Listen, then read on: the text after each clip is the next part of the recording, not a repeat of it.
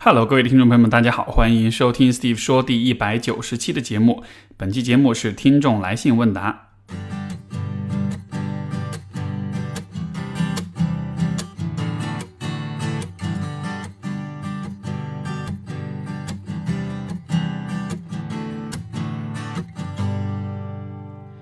我们今天的第一封信来自叮叮咚，他说：“Steve 你好，听了这么多期播客，没想到有天会给你写信。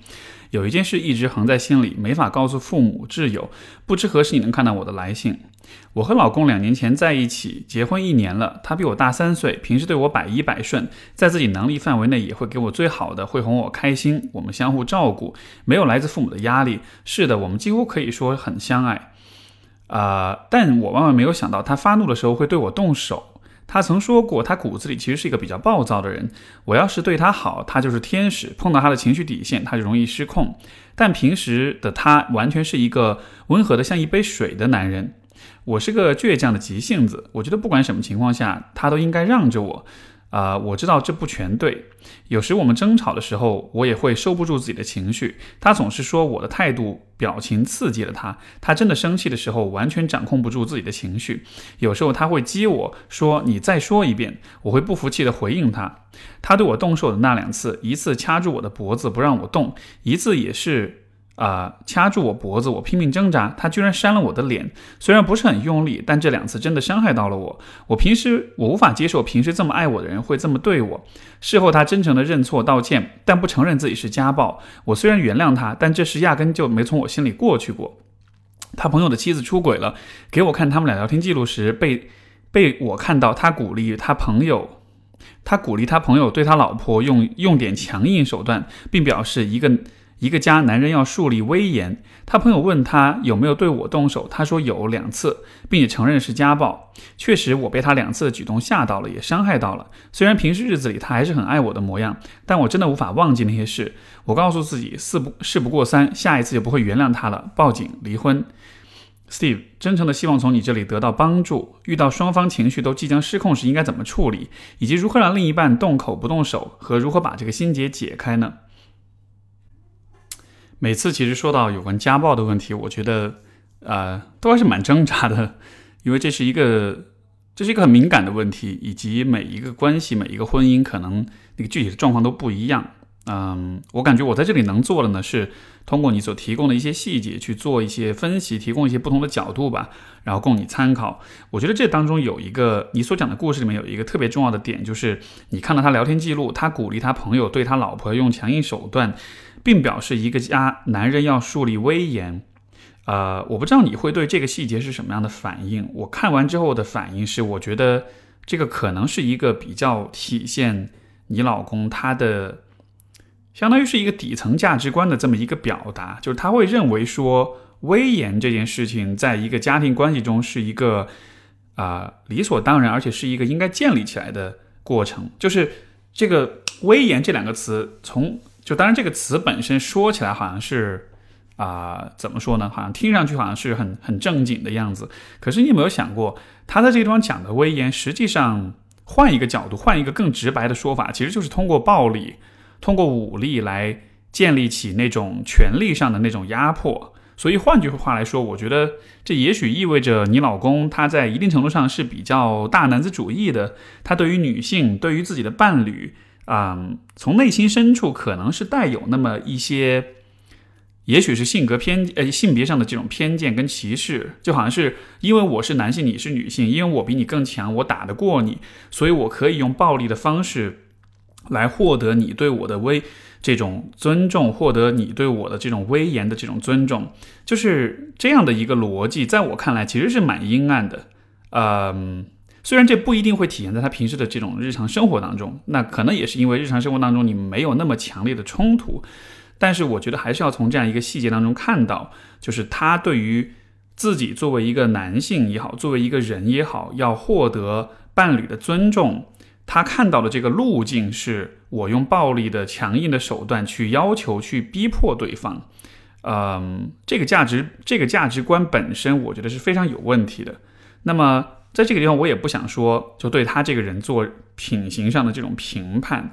也许这样的想法会和他自己的成长经历、和他的家庭环境，包括和你们所生活的那个环境，可能都有关系。可能是在这个特定环境里长大的男人们都会有这样的想法。包括我们说更大一点，就是如果我们从女权主义角度来讲，就是整个社会其实所有的男性可能多多少少都会有这么一点啊这种想法，就是觉得树立威严、树立权威，那么就是用通过强力、通过暴力的方式。实际上，我们看到这样的行为在呃上一辈父母之间其实也很常见，对吧？许多家庭当中，父母有冲突的时候，可能当爹的就会大声吼两句、骂两句，包括有时候会动手，然后这样子好像就妻子就顺从了，就服从了。所以可能就因为有这样的一种示范，就会让许多人，尤其让许多男性会觉得这样子做是对的，这样子做是 OK 的，我是可以通过这种方式来获得伴侣的服从的。但是我在这个地方是认为说，这是一个非常错误的和不应该有的这样一种啊这样一种方式，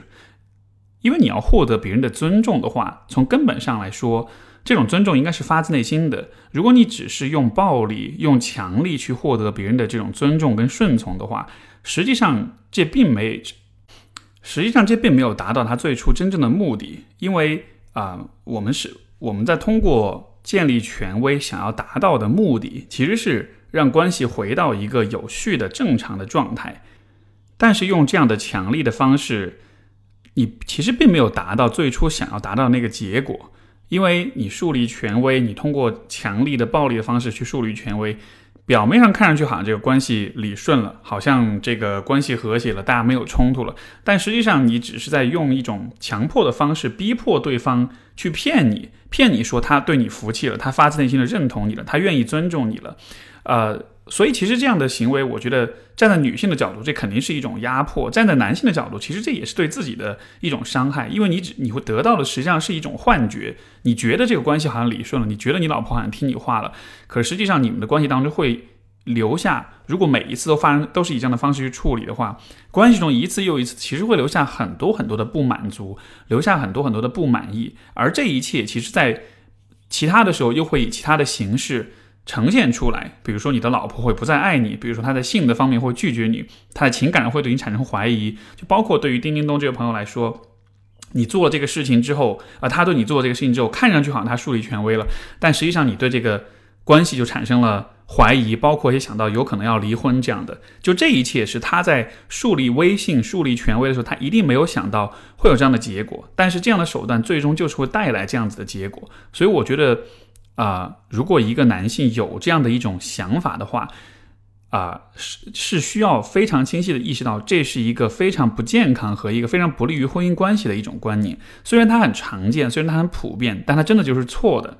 所以，嗯，从你的角度来说，或许你也需要让你的伴侣明白这一点，就他的这个底层的观念、底层的价值观本身是非常有问题的。你不能因为很普遍或者很常见就去认同它，就认为它是好的，嗯，这是一个角度。还有一个方面呢，就是说，你说这件事情发生之后，他有真诚的道歉，但是但是给我的感觉好像是他道歉完了之后，好像这件事情就过去了，然后你你们也就没有再去谈到这件事情。所以我能否理解为他的道歉实际上目的也许是在于，一方面是安抚你，另一方面。当他道了歉之后，他良心上就能过得去了，就好像是我跟你道了歉了，这件事儿我的错就已经被呃救赎，或者是被还清了，我就不再欠你什么了。可是，在我看来，这样的事情放在两个人的关系当中，它的确是需要一直存在的，因为它其实是一种关系历史，对吧？它是关系呃历史当中一个很重要的事件。这样的事情发生了之后，我觉得对于他这一方来说，其实是需要一直背负这件事情的回忆。和那种愧疚感的，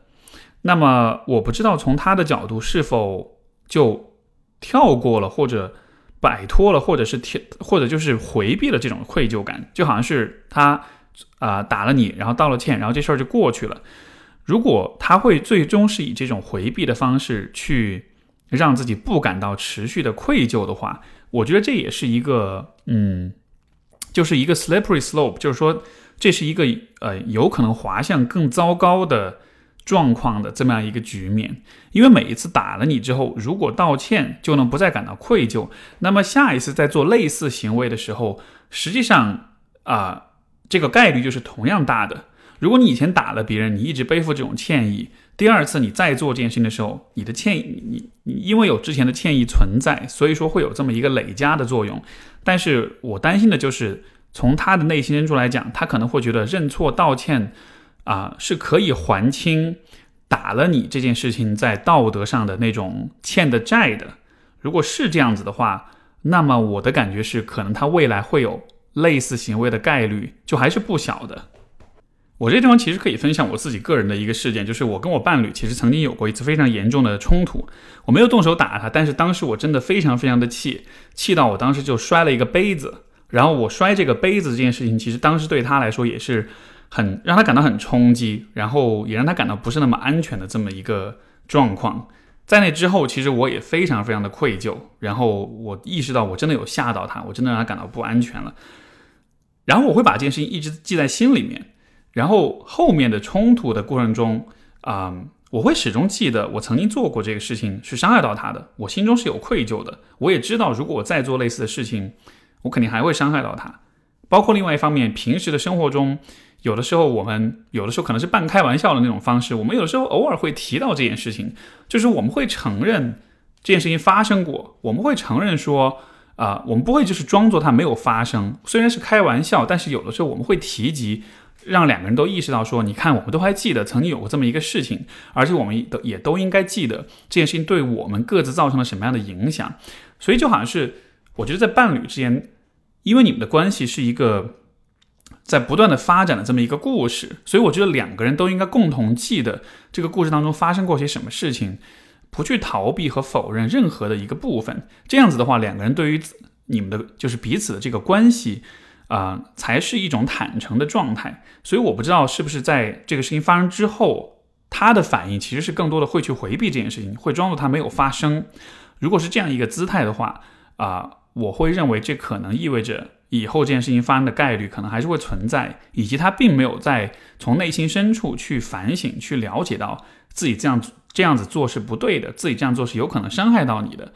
我认为，作为一个真诚道歉、坦诚反省的人来说，他是有义务、有责任去背负这件事情留下那种愧疚感的。这个愧疚感虽然不会一直存在。呃，虽然不会一直那么强烈的存在，但它会一直存在。而我认为，作为一个负责任的伴侣，是不应该忘掉这种这种愧疚感的。因为如果你忘掉的话，你下一次再想要做类似的事情的时候，你就会失忆，然后你就有可能真的再做一遍。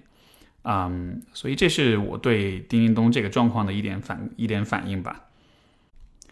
我们的下一封信来自敏敏，他说：“Hi Steve，又来投稿了。这次向你请教是一件少数人才会困惑的事情。”是这样的，在我的人生中，我的爷爷是对我最重要的人了。他对我真的很好，就像当初我毕业又没有工作最困难的阶段时，所有长辈，包括父母，都会嫌弃我，但爷爷真的不会。我想在往后也和爷爷更好的相处，但有一件事情让我有困扰。听说爷爷当年参加过越南战争，在战场上击毙啊击毙过敌人，尽管那是敌人，但是爷爷是非常有道德追求的人，直到现在都会啊都因而常常不能安心睡觉。可战争这样的事情离我太远了，想要理解只能凭想象。我不知道该不该去给他讲，呃呃，去让他给我讲讲这些故事，不敢随便去提起，不知道自己能做点什么和他一起分担一下。像有关战争的问题，Steve 老师能给说一说吗？谢谢。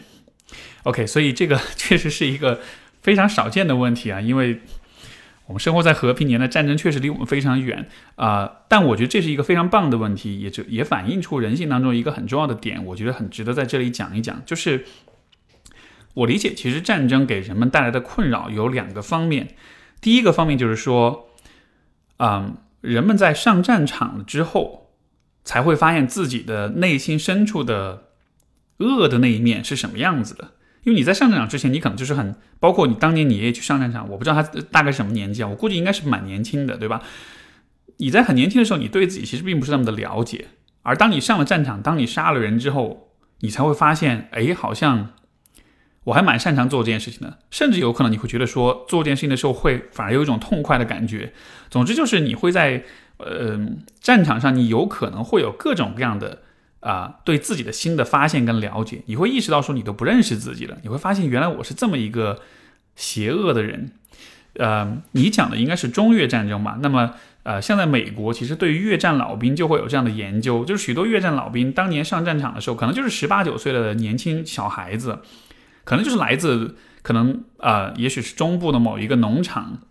非常单纯的美国男孩。那到了战场上之后，有可能会拿着步枪射杀手无寸手无寸铁的平民这样子的，然后他们就会发现，他们不认识他们自己了，他们不知道自己是谁了，因为他们没法想象自己做过这样的一些事情。可是。这是否意味着他们真的就是恶人呢？我觉得这就是一个值得讨论的问题。那么从战场上回来之后，很多人因为无法接受自己在战场上展现出来那个样子，他们会对自己产生很多很深的啊厌恶、跟愧疚、跟自责等等等等各种各样的情绪。所以我觉得有可能你爷爷也是有这样一个状况，就是他会无法接受自己在战场上展现出来的那个样子。而我觉得你能够做的事情是让他明白说。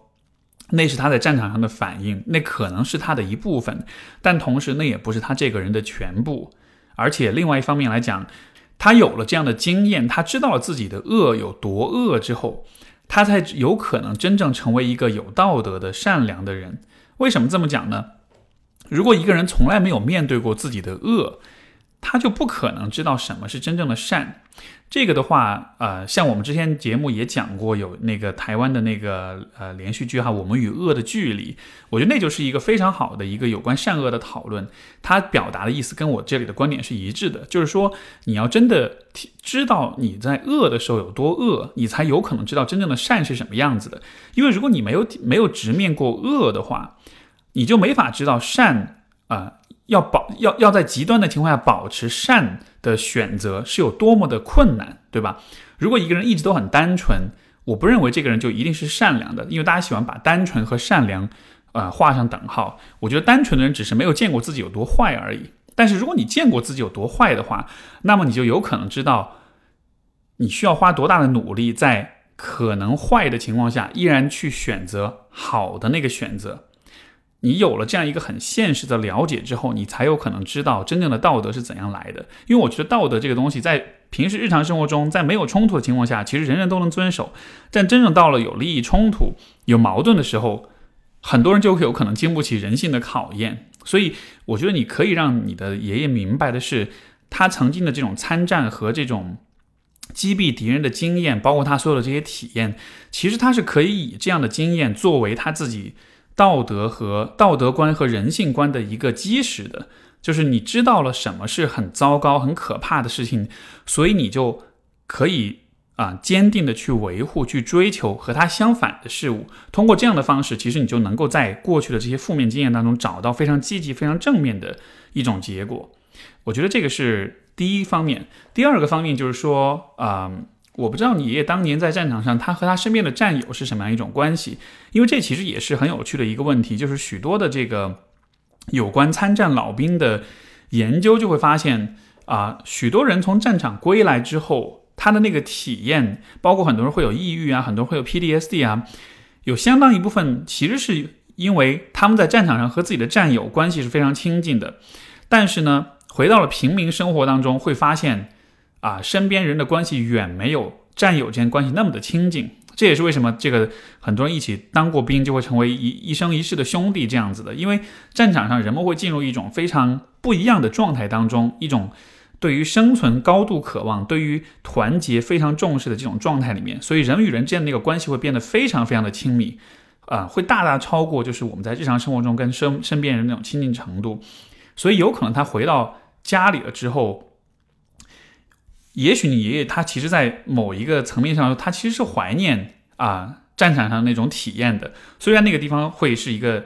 很血腥的一个啊场景，会杀人啊，会有各种各样可怕的事情发生，但是也许有可能他是有点怀念那个部分的。因为在那样一个场景里面的话，虽然一切都很可怕、很糟糕，虽然自己生死安危啊受到威胁，但是可能他跟他的战友之间是非常亲近的。可能这种亲近到了他的。回到呃呃这个家里面之后，跟身边的人就再也没有这样的亲近了。所以在这样的情况下，他也许也是会谴责自己的，就是觉得难道自己是一个那么好战的人吗？难道自己是真的很想回到战场上吗？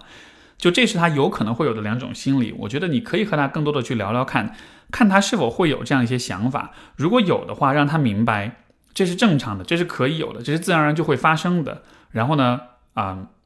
当然可以让他跟你讲这些故事。他在讲述的过程中，也是一个你去了解他的过程。你发现他有这样的一些想法、这样一念头以后，也可以让他明白说，这都是可以有的，这是我能够理解的，这不是什么很无法理解、很不道德或者很可怕的事情。所以，希望这能够帮助到你的爷爷。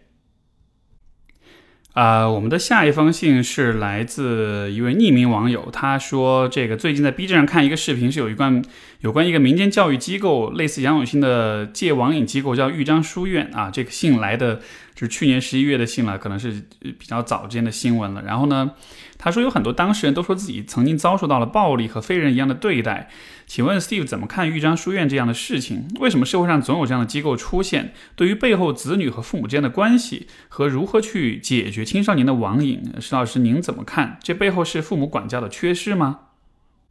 呃，这样的事件其实每隔一段时间就会出来一些哈，就是有关这种用非常暴力的方式解决青少年管教和网瘾的问题。呃，我觉得几个方面，第一就是说。中国是一个非常大的国家，而且前段时间不是也说嘛，中国有多少多少人，人均收入是多少多少钱以下的，很多网友会觉得很不可思议。但其实这就是社会的现实。嗯，这个国家还有很多的地区，还有很多的人其实是生活在啊贫穷跟愚昧当中的。然后在这样的一个大环境之下，发生这样的事情，我觉得就不会那么的意外，因为人们只有在愚昧的时候才会。用非常暴力、非常武断、嗯，非常可笑跟荒谬的方式去解决一些其实很复杂的问题，所以在这样一个大背景之下，我觉得会产生这种就是非常暴力的方式去处理青少年网瘾的问题就不足为奇。啊，第二点是说，啊，这是父母管教的缺失吗？我觉得绝对是因为实际上把孩子送去这种网戒网瘾的机构。呃，包括在明知道，因为我记得当时杨永信的这个机构就是这样的，就是很多父母他知道这当中有很多体罚的、呃暴力的部分，但他们依然愿意去做，因为他们也甚至说会，呃，会有些人会愿意让他们比较暴力的去管自己的小孩。为什么会这样呢？我觉得，就这实际上是一种变相的家暴吧。就是我们因因为对于一些父母来说，你习惯了用暴力惩罚自己的孩子，然后你现在无非就是花钱雇别人来打你的孩子而已，并且认为这种暴力的方式是可以解决啊教育的问题的。所以你说人们为什么会这么想？我觉得只能把这个归结为是非常荒荒谬以及非常愚昧的一种行为。至于这个呃网瘾的这个问题本身。呃，当然，我希望在听我节目的朋友们不要像这些父母这么愚昧啊，会认为，啊，青少年管教的问题是可以通过暴力来解决的。没有任何问题是可以通过暴力来解决的。所有暴力，所有去用暴力解决问题的尝试，最终都会失败，因为你会发现，它只是暂时让问题看上去啊化解了，看上去消失了。就像我们今天节目第一封信讲到家暴那个问题，其实也是一样的，就是你通过暴力只是强行把这事儿给压下去了。但实际上问题依然是存在的，你并没有真的解决它，所以其实运用暴力解决问题的人，他本身也是被欺骗的，是被他自己欺骗的。他认为，哎，我成功的解决了这个问题，实际上他只是暂时的安全了而已。在有一天这个问题依然会出来。所以如果你是父母，你想要去解决孩子的问题，我觉得一定不要使用暴力，暴力带来的只是暂时的出于恐惧的合作，但是。这样的一种幻觉，其实会反而会误导你自己，会让你误以为你成功的解决了这个问题。然后就是关于嗯网瘾、关于游戏这样，这这个也是老生常谈一个问题了。呃，我觉得这个地方其实我嗯，我倒不，我我我觉得是想跟大家推荐一本书，因为这是我刚好最近就零 就这个绝绝对不是有任何这个利益相关啊，我确实是刚好。啊，我有一位朋友，也是大家之前很熟悉的叶壮老师，因为他其实的，呃，现在的一个主要关注方向其实就是啊，青少年教育、子女教育、亲子关系这个方面。他最近刚好出了一本书，啊，这本书叫做《边游戏边成长》，啊，叶壮老师出的，机械工业出版社出版，最近刚刚上市，然后。啊，他其实就是在讲，就是父母跟孩子之间怎么处理这个游戏的问题。我觉得他的视角其实就非常的好，因为他自己两个儿子，然后他自己也喜欢玩游戏，他孩子也喜欢玩游戏，所以他跟他孩子之间自然就会有一个有关游戏的探讨跟沟通。我觉得这本书它的一个核心观点非常重要，就是说游戏这件事情，它其实是一个既定的社会现实。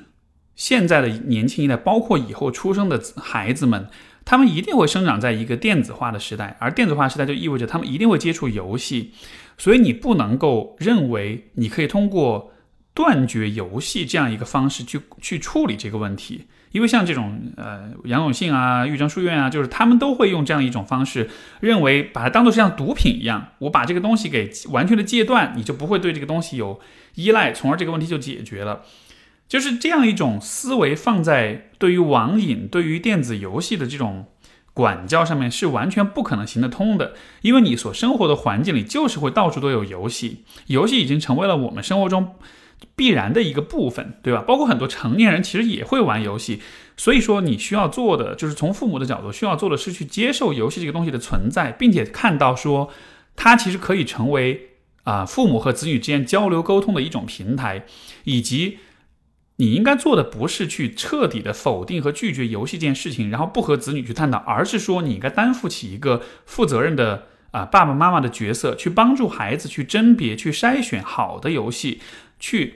帮助他们，就帮助子女在通过玩游戏的这个过程中，获得最大程度的收益跟成长，跟这种智力和知识上的这种啊这种成长，就这个才是一个对游戏有建设性的一种管教的方式。这件事情它会存在，那么你就看到这件事情当中它有价值和积极的一面。如果你把它妖魔化，实际上你就是在忽视它。而当你忽视了它的话，最后产生的问题就是不可掌控的。这个换一个角度来说，就有点像是，啊，任何一个事情你把它非法化之后，就一定会有黑市，对吧？而有有任何一种呃商品非法化之后，就会有黑市，而黑市就是不受管控的，所以反而会产生出更多的问题出来。所以你需要做的是负责任的管理它，而不是懒政，不是逃避。那。怎么说呢？也许社会政府在治理很多问题的时候可能会有懒政，但是我觉得作为父母对待孩子网瘾的问题，一定不要有懒政，因为就这就是一个我们每个人都需要面临的问题。所以这本呃这本书推荐给这个对这个问题感兴趣的朋友啊，边游戏边成长啊，科学管理让电子游戏为孩子助力，叶壮老师写的。好，这个是这封信。我们的下一封信啊，来自橙子。他说：“这个我，呃，我一直被人际关系困扰着，特别是工作以后，感觉身边的人都不喜欢我。我性格内向，不爱说话，不懂得表达自己，不懂人情世故，说话比较直，看不惯不公平的事儿。周围那些和别人相处的很好的人都比较虚伪，会看人说话。我这这些我一点都不会，比小孩子还差劲。我感觉我可能需要这方面的专门的训练，学会怎么做社会人。啊。”我是 INFP 型的人，有自己坚持的东西，憎恨不平等、不公平，同时很敏感，别人的做法、言语很容易伤害到我，很难不受周围人的影响，所以我几乎每天都很痛苦，每天一进办公室就很心烦，我感到绝望，觉得自己不适合生活在这个世界，有过轻生的念头。呃，我开导过自己很多回，也和好朋友聊过，也看心理学书籍，可是，一碰到还是和原来一样。读研的时候喜欢看哲学书，好像明白了很多，却依然处理不了生活中的鸡毛蒜皮，且不断为之痛苦苦恼。所以，橙子的问题，其实这比较巧，我这周刚好也写了篇这个微博，然后推送，就是也讲到有一个问题，就是。我觉得可能会对你有启发，就是有关情商的问题，因为现在大家都喜欢讲说为人处事需要情商，然后呢，嗯，如果你跟别人身身边人相处的话，可能就是因为你情商太低，你需要提升你的情商，叭叭叭，就这样的一些说法，对吧？但是。我个人是非常反感情商这个说法的，因为这因为情商很容易成为一个道德批判的一个一个弹药，对吧？人们会说啊，你情商太低或者怎么样的。所以我不知道对于橙子来说，是不是也许对自己也会有这样一种感觉，就觉得好像周围的人都情商很高，但是情商高的同时，好像这就是很虚伪的。但是你自己其实想做的更好，所以那这道理应该怎么办呢？呃，你也提到你想要有一些专门的训练，现在其实也有很多这种对于情商的这种训练，什么话术啊、人际关系啦、厚黑学啦等等等等，就好像是呃许多的方法都是在告诉你，你可以通过某一些鸡贼的技巧跟伎俩去提升你的情商，变成一个社会人，变成一个这个很会识别人心的人。然后，但是我觉得这个其实是一个。对这个问题非常表象、非常浅层的理解，我觉得对于橙子，包括对于所有就是有人际关系困扰的人来说，我觉得其实有这么一个啊不同的理解角度是什么呢？就是首先我们需要看到的是，这个世界上是会有，就是，呃，我们就暂且用情商好了，因为这个词比较比较比较容易说，比较短，对吧？这个世界上是会有打引号的情商高和情商低的人的，这样的差异的存在是怎么产生的呢？可能是因为有些人天生是更加敏感的，就这个是确实存在的。像比如说我跟我的伴侣所比较的话，大家可能会觉得我是比较敏感的人，其实我跟他比的话，我觉得他比我敏感多了。我反倒觉得很多时候我自己是很钝感的。这种敏感、这种灵性，我觉得是真的是天生来的。因为他跟我讲他小时候故事，你就可以看到，有些人天生就是很敏感、很敏锐。所以有些人天生是敏感，有些人天生比较钝感，这是一个原因。第二个原因就是有些人的成长环境是有去熏陶他的氛围的，比如说家里是做生意的人。长大之后，他对于金钱的概念，对金钱也会比较敏感。家里如果是搞科研的人，他自己对于数字、对于科学也会比较敏感，就都会有一个熏陶的过程。所以，如果你的父母他们的人际关系相处是不是那么的擅长，跟周围人关系处不好的话，那么你从小接受的示范可能也就不会那么的好。这样的话，你自己走入社会之后，你也会遇到障碍，遇到困难。所以说，很多人就会因此觉得，哎，好像是。我这个情商低，或者我跟周围的人相处不好，我不知道对于橙子来说，比如说你父母是怎么样跟别人相处的，给我的感觉可能他们也没有给你提供特别好的示范，所以可能你在很多方面就会有很多的这种，啊、呃、啊、呃，遇到这样一些障碍，对吧？那么这是否意味着你就没救了呢？其实不是。为什么这么说呢？因为我们前面讲的情商高和情商低的人，他这个区别到底是什么？我觉得这地方的区别其实是在于。信息处理的速度什么意思呢？就是如果一个人很敏感的话，他在单位时间之内吸收到的信息其实就会非常的多。一个很敏感的人和一个不敏感的人，同样跟人比如聊天一分钟，在这一分钟里面，一个不太敏感的人，他一分钟里面可能接收到信息就是这个人说的话说了些什么，这个话里面这个故事是是怎么样一个情节。但一个敏感的人，他他可能接收到的就除了这个故事本身，他会接收到的信息是他是怎么说话的，他的眼神是什么样的，他的语气传达出的情绪是什么样的，然后甚至可能说他今天穿的衣服是什么样，这可能说明他最近的状态如何，或者他对我的态度跟方式跟以往有什么不同，所以可能这也意味着我们的关系有什么样的变化。所以就是因为你接收到了更多的信息，所以你也就会对别人做出更。准确的判断，所以说最后的结果就是一个情商高的人，他好像就能更好的处理关系，但是他能够处理关系，只是因为他得到的信息更多，他做出的判断更合理、更准确，对吧？所以对于一个可能，比如说呃像橙子比较内向、不太懂得表达自己、不懂人情世故的人来说，你和那种。会相处关系的人的区别，无非就是在于你在单位时间之内接受的信息会比较少一些，你不怎么说话，你不怎么交流，所以你获取信息的渠道会少一些，所以你才没不知道要怎么去做回应。但是如果你能够得到足够多的信息的话，其实你也是可以做出比较好的回应跟处理的，也就意味着对于所谓的情商低的人来说。你需要做的不是去模仿那些看似很机灵的那些很很社会的那样一些技巧，因为那只是学一个形式。你需要看到的是，真正的差异是在于信息的啊收集信息的这个量上面。也就意味着，如果你觉得自己情商不高，不懂得人情世故什么的，那么你就应该花更多的时间去和别人对话跟交流，以及就不要太快的去下结论。这个是我觉得特别大一个问题。为什么我很反对情商这种说法？因为当说到情商的时候，大家就会想象，嗯，也许有一些方法是可以帮助我快速的判断一个人的。包括我们的文化里面，其实也会很崇尚这一点，就好像是哦，如果我能看一个人看面相，见两眼，然后立刻就能判断出这个人的各种各样的品性啊、内心的想法什么的，就我们会觉得哇，这好厉害，这一定就意味着这个人情商很高，是吧？可是大家需要记住一个很重要的观点，就是。科学跟伪科学的区别是什么？科学就是收集大量的数据，然后谨慎的得出一点点结论；而伪科学就是收集一点点数据，然后得出大量的结论。所以很多这种教你情商的这种方法，面相呀、星座呀，你知道有很多很多这样的体系，它其实都是在用伪科学的方法去让你做出一些脱离现实的判断，这些判断会让你自我感觉良好，觉得自己好像什么都看得穿。但实际上，你你只是学了一个很形式上的东西，就是你可以很快的做出结做出结论，但是也许你并不具备那么强的信息收集的能力，因为你可能不够敏感，因为你的交流能力可能没有那么的强，对吧？所以我觉得这个地方对于所谓的情商低的朋友，对于这种不善于啊和人交往的这种朋友来说的话，你唯一需要。注意的就是不要太快的下结论，因为像橙子也讲到，就是呃有自己坚持的东西啊，然后憎恶呃憎恶不平等不公平，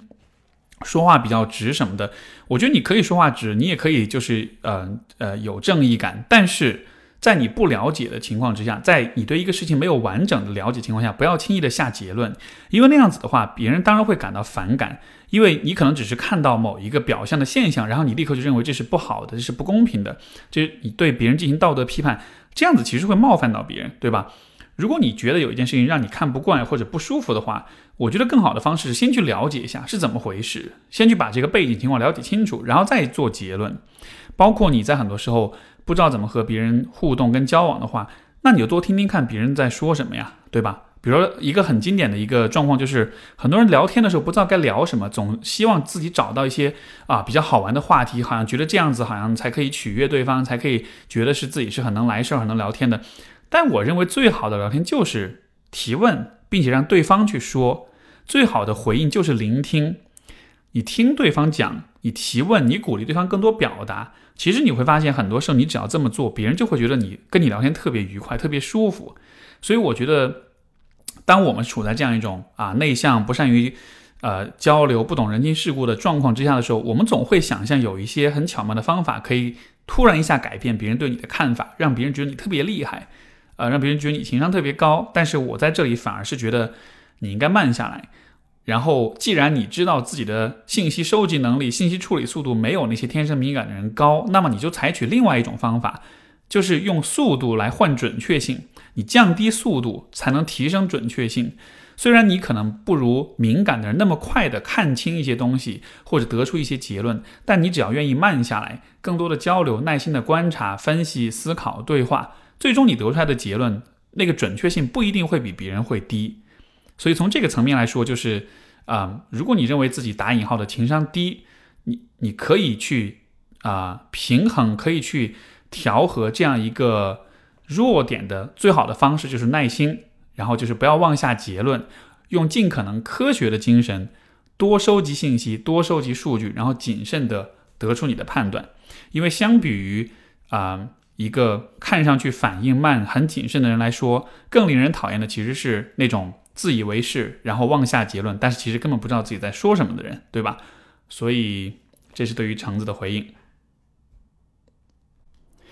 我们的下一封信来自 Jake，他说：“啊，我是一名在读研究生，半年前在知乎上被安利了你的节目。Steve 说，试着听了几期之后，感觉以前很多困惑的心理问题得到解答。这半年来一直持续关注你的节目，非常感谢你的分享。”啊，最近有一个问题一直萦绕心头。去年和一个女孩在游戏中认识，结识三个月后，我成功的追到了她，我们关系很不错。唯一的缺点就是异地，我在成都读研，她在郑州上大三，今年也准备考研。并且想考成都的高校，结束异地恋。然而，恋相恋一百七十天以来，我慢慢发现我们相同的点非常少。我喜欢整洁，他比较随便；我性子急，喜欢当机立断；他性子缓，喜欢拖拖拉拉。由于我自己是英语专业学生，而他英语很差，所以我专门给他制定了作文和翻译啊翻译计划。可是前几天他突然告诉我说，他觉得太难，不想让我再教这些。不想花时间在学这些，我当时就觉得心里一阵失落。这段时间以来，他经常会跟我说他考不上这个学校，有时候莫名其妙的语气冷淡，让我不知道怎么接话，我感觉不知道怎么和他说话。此外，我非常喜欢读书。他就对游戏娱乐节目感兴趣，觉得有时候我说话太文绉绉的，不在一个频道上。他还告诉我，他家里包括他都认为以后出嫁最远只能在郑州啊，我家在湖北。如此种种，我不禁在思考，我们是不是并不适合在一起呢？一方面，我觉得我对他是喜欢的，心里也能装着他，啊，对他与我的差异也是可以理解的。但另一方面又感觉我在不断对自己提出高的要求，追求上进，他却似乎面对。困难的时候就打退堂鼓，并且在我去郑州的时候还提到过分手的事情。我越发觉得，也许我不了解他，所以我想请教 Steve，我们这种情况到底是真的不适合，还是我们各自是哪里出了问题呢？这个问题一直在困扰着我，希望能得到您的解答。呃，这个问题非常应景啊！你看，我上一个问题正在说有关这个科学精神的问题，有关谨慎得结论的问题，然后这个地方就来了一个，我觉得也是同样非常适用的一个点，就是恋爱择偶的问题。然后我觉得现在许多，嗯，应该说年轻人吧，其实都会有这样一种倾向，就是我们在比较年轻、比较没有经验的时候，我们都会把择偶、把恋爱对象想象的非常简单，或者是理想化。然后呢，会用一种非常伪科学的方式去择偶，什么意思呢？就是我们看到一个人喜欢有好感，然后呢就会觉得就会先下一个结论说我们是合适的，然后但是在这个相处的过程中又会出现疑惑，然后这种时候就有点骑虎难下了。哎，明明我们之间感觉很好，明明相恋了，明明追求了在一起了，很美好，但是后来为什么有出这些问题呢？对吧？为什么会有这样的问题？为什么你会觉得怀疑说到底适不适合，还是各自哪里出问题？这一切的产生，全部都是来自于在最开始，你玩游戏认识，然后就追到了他。那个追的过程，其实你并不了解他，你可能只是因为一些很简单的小事情，而对他产生了好感。所以这就是我前面所所说的。你收集到一点点数据，然后得出大量的结论，对吧？也许就是玩游戏的时候，两个人一起做了两个任务，然后聊得比较开心，然后或者是听他说话语音声音比较好听哦，然后就喜欢上他了。就这样的桥段，其实在年轻的时候大家经常都会有，对吧？因为一面之缘啊，因为一个邂逅啊，呃，因为一个眼神、一个回眸，然后就然后就彻底爱上一个人。就是虽然这很浪漫，但是另一方面来说，它不是很科学，对吧？所以，呃。因为有这样一个状况存在，所以很多的恋爱关系它的失败率是非常非常的高的。因为我是觉得年轻的时候嘛，你谈恋爱，你反而有那么多时间精力没事儿做，对吧？你想要去追求你喜欢的，这些都 OK 没问题。但是如果你想要让自己拥有一种更成熟的，并且成功率更高、更稳妥的恋爱观的话，你就需要明白你在择偶、你在选择伴侣的时候。你其实还是需要秉承科学的精神。科学的精神是什么？就是收集大量数据，谨慎的得出一点点的结论。放在恋爱当中，也就意味着，也许你会对一个人有心动的感觉，但是你需要知道，那个心动的感觉只是一个数据点，它只是一个小小的证据，证明你跟这个人也许是有点发展的。但你不能因为有了一些心动的感觉，有了一些小细节上的触动，就觉得你们一定是适合的。你其实还是需要相处。还是需要慢慢的去了解对方，逐渐的发现两个人的关系会朝朝什么样一个方向去走。所以说，你看，我们回到 Jake 的故事里面，如果你游戏里认识，然后呢两个人相处，但是不是追到他，而是继续相处，相处到后来，然后到了这个呃呃去郑州的时候还提过分手的事情什么，然后到这个时候，如果再让你去考虑要不要和他在一起的话，也许那个答案就没有那么难了，对吧？因为你只是抱着一个交友，就是呃认识相处的目的去和他交流的话，然后你慢慢的就会发现，哦，这个人的各个方面到底是什么样子的，然后你对这个人的了解就有一个更立体的形象，呃，然后你再去判断你跟他合不合适，这种时候其实就很好判断。所以现在你的纠结其实就是在于你在过早的下了一个结论，但现在这个结论和你当下此时此刻的感受又是冲突的，所以说。你实际上在纠结的就是，你到底是要推翻当初的那个结论，面对当下现实当中自己的不满意，还是说要去坚持当初的那个对他的那种追求，然后忽视自己当下这种不适？这个这个其实是很多人在感情里都会有的一个矛盾，就是当初追求的很热烈的话，后来又发现不合适，那么。这两这是个两难的选择，对吧？一方面就是当下确实是不合适啊，要忍下去真的很不舒服；但另一方面又会觉得，哎呀，当初追的时候那么确定，那么笃定，这个时候如果再告诉对方自己是两个人不合适的话，那是不是意味着自己是个渣男？是不是意味着自己就被 背弃了当初那种承诺啊什么的？所以就是，要么就是自己不舒服，要么就是背负道德压力。所以你看，其实就是自己给自己挖了坑。所以这也是为什么我认为更成熟的情感观念应该是多花一些时间去了解彼此。尤其像异地的这种相处，这个就更是如此了。应该应该更多的去花时间，耐心的去对话、去了解，然后再去考虑要不要在一起。包括相呃，就是男女朋友之后，也是应该花足够多的时间去了解彼此，然后再考虑要不要结婚。所以，我对于像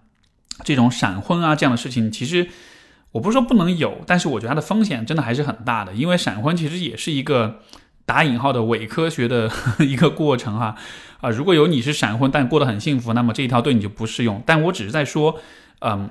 这样一个过程本身，它其实也是会很快的时间之内要求两个人做出一个判断，判断两个人在一生当中是否适合，对吧？所以你从这个科学跟伪科学的区别的角度来说，它依然是一种啊更接近伪科学的一种啊决策过程。所以我觉得对于这个来说，也许现在的这种不适不适合，它反而是现实，反而是事实。就是你之前没有做这个谨慎的判断，到了现在，相当于是现实是其实会。还是会呈现出来的，不论你对于他的幻想多么的美好，但是最终你需要看到的事实是什么样子的？它是就是所谓大道无情嘛，那个客观事实它是很是很是是是很就是它是很冰冷，是很客观，它是什么样就是什么样，它不会因为你的情感而做转移这样子的。所以这可能也是希望这是你在情感之路上所呃能够学到的一课吧。然后我觉得可能很多年轻朋友都会有这样的经历，包括我自己啊，也会年轻的时候太多太多这样的经历了。看到一个人心动啊，或者怎样的，没有关系。我们在情感经验不丰富的时候，都喜欢有这样的，就是抓住一点点小小的心动，然后就把它无限放大。这是一个年轻时候人之常情的事情。但是就呃，我觉得大家有可以有意识的去培养自己这样一种更谨慎的、更成熟的情感观。这样子的话，在你。啊，年纪更大一些的时候，你再去认识交往人的时候，你也会更知道应该怎么样去做决策，好吧？所以祝你好运。啊，我们今天最后一封信来自一位叫孤鸿的朋友，他说：“Steve 你好，呃，前段时间我确诊抑郁症，生活在很黑暗的一段时间里，您的节目在我独处，感到自己快被孤独和啊玻璃感吞噬时，带给我许多。”抚慰和平静的感觉，非常感谢。后来我通过医院治疗、自我调整，痊愈了一段时间。但是最近因为亲密关系出现问题，觉得自己又要陷入先前的负面情绪了。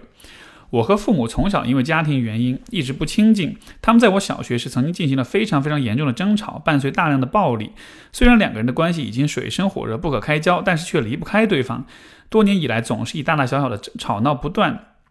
但有时又很亲密，他们从来不忌讳在我面前展现糟糕的关系，这给我造成很大的心理阴影，并且使我长期性格有缺陷，大概也是造成我以后抑郁症的重要原因。我对待父母亲人无法亲近，交友很少。且关系都很淡，甚至后来有了男友，也与他总是存在隔阂，经常无法有效沟通，相处特别别扭。因为我有过失败的情感经历，曾被冷暴力分手过，因此对亲密关系中对方总是无法信任，做出很多的呃，做出很作的言行，让自己长期以来的负面情绪影响到对方。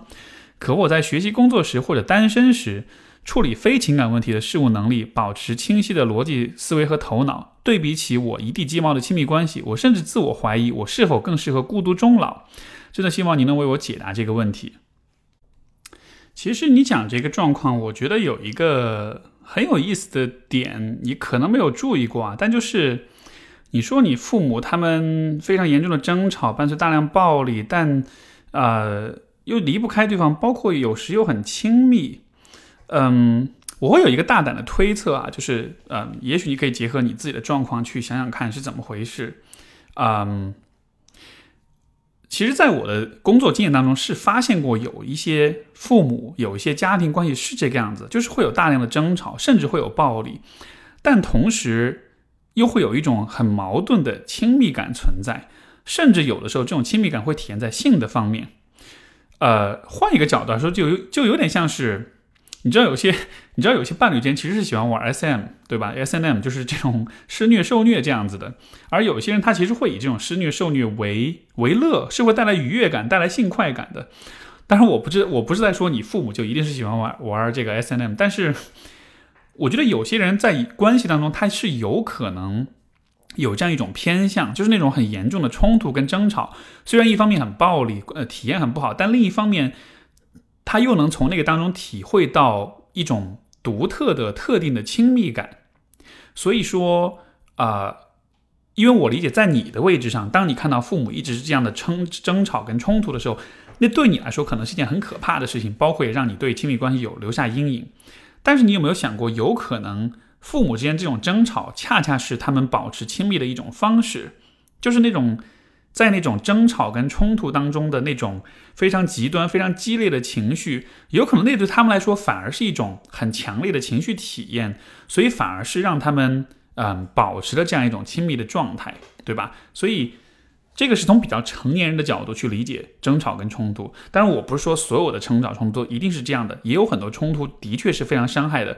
但是我只是提出这样一种可能性，包括如果有可能的话，我觉得你或许可以试着了解一下你父母他们的性生活怎么样，如果他们性生活关系还不错的话，那我觉得这个推测就更有可能是真的了。所以我觉得这里想表达意思就是，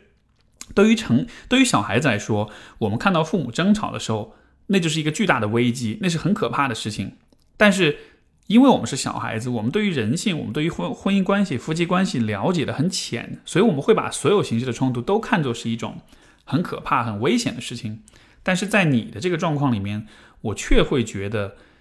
你对他们关系的理解和他们关系实际上的那种体验，也许是不一样的。如果是这样子的话，也就意味着，其实你是不需要为父母的争吵和冲突去背负那种心理负担的，你不需要。认为他们争吵冲突很多，所以婚姻就是一件很糟糕的事情。因为在你看来那很糟糕，但在他们看来那不一定是很糟糕的，甚至他们是需要那样子的一个状况的。你换个角度来想，如果他们都是喜欢争吵、喜欢暴有暴力的人，对吧？他们俩放一块其实还蛮配的，因为他们受得了彼此。如果另一方是完全受不了这一件事情的，那可能就分了，可能就是关系就完蛋了。但他们恰恰是在这个关系里。两个人反而都给了彼此空间和机会去释放、去去啊、去表达自己的这个冲突的、暴力的，然后这个这样的一个很攻击性的这一面。所以我倒觉得，也许这可能是他们就这样反而会让他们的关系比较安全啊，比较稳定。如果从这个角度去想的话，我不知道你会对父母的关系会有怎么样一种不同的看法，以及就是。你也需要明白，其实你不需要复制你父母的相处模式，他们喜欢那个样子，但那只是他们喜欢的样子。如果你不是一个很有冲突感的人，或者如果你不是那么的喜欢跟伴侣之间很大的这种矛盾冲突或者什么，你可以不那样，你不需要完全的去模仿他们。你自己也讲到，你在处理非情感的事物的时候，能够保持逻辑清晰、头脑等等的，对吧？这很好啊，这说明就是你的个性可能是有点不同的，你不是一个很冲动的、很攻击性很强的人。既然如此的话，我觉得先你在自己的亲密关系当中，你就可以去摸索一套你自己的相处方式，而不是说一定要强迫性的重复类似父母的那种相处。给我的感觉是，现在好像啊，你在亲密关系当中好像是有这么一个问题，就是你见过他们是那样相处，所以你就会担心你自己会那样相处，而你又不喜欢那样的相处模式，所以你的方法就是保持距离、不信任，然后。嗯，不去深入的沟通，这样的，对吧？就好像是你会害怕说，如果我跟另一个人走得很亲近，是不是我也就会变成我父母的那个样子？我我我的感觉是，你不一定会变成他们那个样子，你会变成什么样子？其实没有人知道，你自己也不知道。你得真的去走到一个逐渐足足够亲近的状态里面的时候，你才能体会到，你才能感受到。所以我觉得，用一个很俗气的话来说，就是你是自由的。就是你不需要被父母的经验所束缚、所限制。其实我觉得每一个人都是这样。我们